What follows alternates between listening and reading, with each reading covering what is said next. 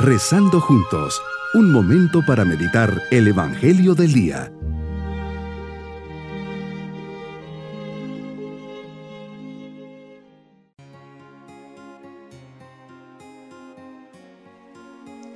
Hoy domingo de la vigésima quinta semana del tiempo ordinario, les saludo esperando se encuentren muy bien, llenos del amor de Dios y de su presencia en esta meditación. Meditemos en el Evangelio de San Mateo capítulo 20 versículos 1 al 16.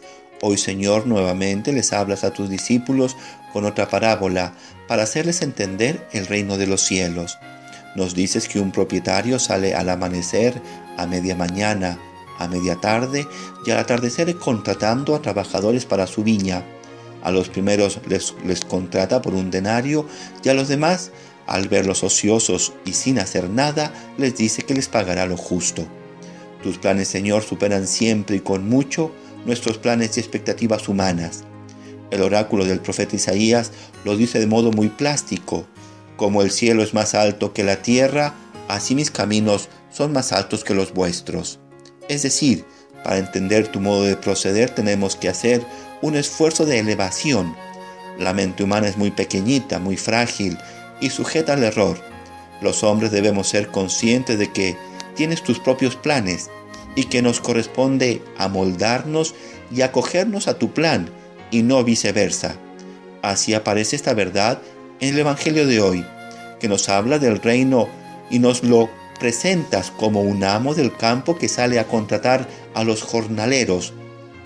Un natural sentido de justicia nos llevaría a pensar que los jornaleros que han soportado todo el peso del día deberían recibir más que aquel que apenas ha trabajado algunas pocas horas.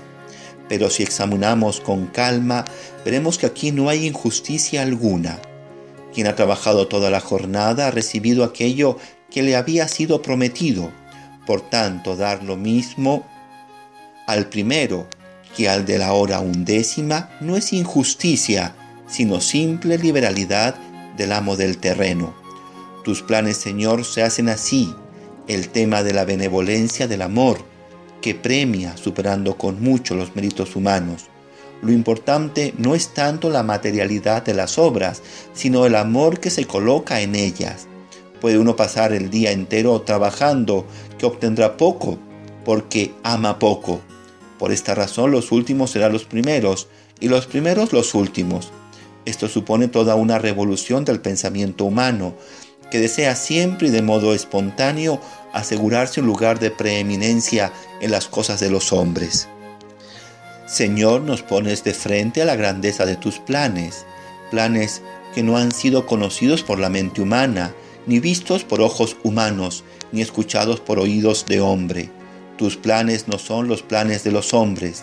Los hombres muchas veces vemos la apariencia, el provecho inmediato.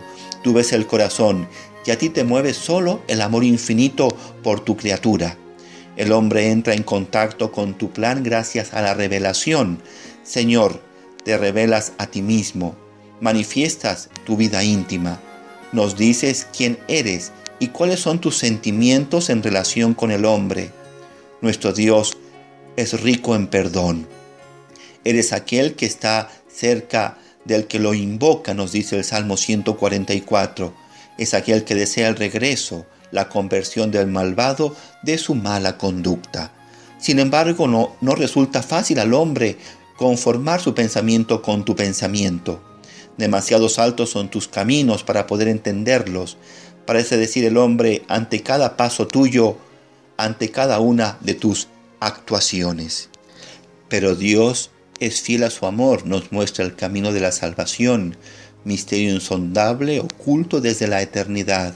Se manifiesta, se hace presente, se revela. Y este misterio es que Dios es amor y que Dios nos ama. Dios me ama. La parábola de los jornaleros nos muestra que quieres nuestra participación en la construcción de tu plan. No deseas que seamos espectadores pasivos en la plaza sin hacer nada. Nos deseas colaboradores activos, trabajadores de tu viña, hombres que aguantan la sed y el calor y que imprimen un ritmo y una impronta cristiana a la sociedad humana y a la vida pública. Pero hemos de saber que lo importante no es llegar primero o a la última hora. Lo importante es tomar conciencia de que desde el momento en que nos has llamado, nuestra vida ha quedado definitivamente comprometida contigo y que, por lo tanto, hemos de trabajar con todas las fuerzas de nuestra alma en la construcción de este reino en el mundo. No he de perder un solo minuto, no he de permitir que los enemigos de este reino, el demonio, el mundo y mi propio egoísmo, me detengan, me retrasen o me impidan la instauración de tu reino en esta tierra. El reino no se construye en base a las cualidades humanas y a los esfuerzos terrenos que pongamos, sino en base al amor y a la libertad que no conocen límites.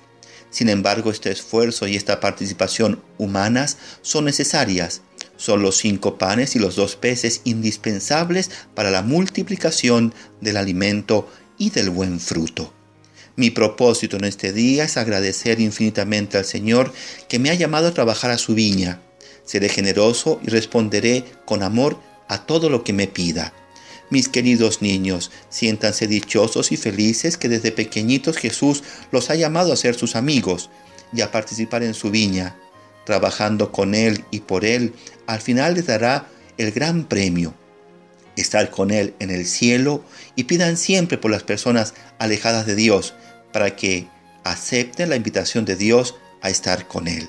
Y nos vamos con su bendición. Y la bendición de Dios Todopoderoso, Padre, Hijo y Espíritu Santo, descienda sobre todos nosotros. Bonito domingo.